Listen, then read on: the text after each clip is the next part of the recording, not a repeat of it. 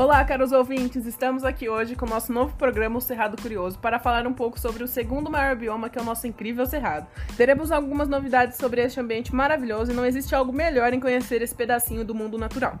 E quem irá contar essas curiosidades para nós hoje é a especialista Viviane Machado, que nos deu respostas e perguntas feitas pelo povo nas nossas redes sociais. Não deixe de nos seguir no nosso Facebook Cerrado Curioso e Instagram, que é só você pesquisar arroba todos pelo Cerrado. E tem também como mandar as perguntas pelo nosso WhatsApp, DDD 16 9 3258 7802. Agora, sem mais delongas, começaremos com a primeira pergunta dos ouvintes. Então, Vivi, o Cerrado é o principal bioma brasileiro? Bom, ele é o segundo principal. Por ser o segundo maior bioma brasileiro, tem extensão e tem a savana mais rica do mundo em biodiversidade. Você sabia disso? Não, eu não sabia que o Cerrado era tão grande desse jeito. E o clima, o que que você pode me dizer sobre? Bom, o clima predominante lá é o tropical, sendo um clima bem quente e com períodos chuvosos. É, quando se trata de chuva e clima quente, tá me parecendo muito quente isso. E qual região o Cerrado é predominante? Nossa, que pergunta bem interessante.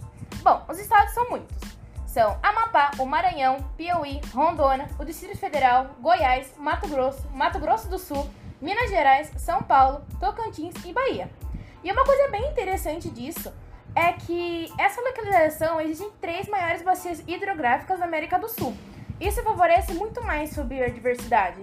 É, ele tem uma grande extensão, eu não imaginava tudo isso. E quais são as principais características do Cerrado?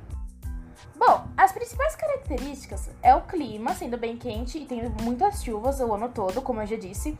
Em relação ao relevo, é plano, sendo assim um planalto e alguns chapadões. Sua fauna é riquíssima, podendo contar com mamíferos, aves, répteis, anfíbios, peixes e insetos, sendo, sendo que muitas delas existem nesse local. É uma grande biodiversidade mesmo. Agora eu vou para umas das perguntas que foram mais pedidas aqui no nosso canal. É, por que o Cerrado pode ser chamado de floresta invertida? Ah, uma boa pergunta. Muitas vezes me perguntam assim. É, esse nome é dado devido à seca da região do Cerrado e a sua vegetação se desenvolveu com longas raízes para retirar a água dire diretamente dos lençóis freáticos. Sendo assim, o Cerrado tem uma vegetação de baixo porte e com longas raízes, como se tivesse invertida. É, realmente essa pergunta esclareceu muitas dúvidas. E as queimadas empobrecem o solo? Imagina, de jeito nenhum. As queimadas controladas ou naturais são aquelas que, são, que não são feitas pelo homem de forma criminosa, ajudam algumas sementes germinarem. Por exemplo, o cerrado é um lugar que precisa de queimada para se renovar. Umas aves, como o andarilho, preferem locais que sofreram re queimas recentes pelo alto número de grãos da superfície e é mais fácil deles se alimentarem. O que você tem a dizer pra gente sobre a vegetação do cerrado, Vivi? Ah, é uma ótima pergunta essa. Vamos ter que entrar em alguns temas mais técnicos, porque elas são divididas em vários locais. Eu vou explicar os mais fáceis de serem identificados e na linguagem mais fácil. Bom, temos primeiro o campo limpo, que é composto por gramíneas, assim sendo uma grande chance de passagem de animais, como o famoso tamanduá-bandeira e até mesmo a onça pintada. Temos depois o campo sujo, que é constituído por arbustos e gramíneas. O próximo é o cerrado estrito senso, que é a vegetação predominante no bioma que tem árvores de pequeno porte, arbustos mais densos, e suas raízes alcançam os lençóis freáticos.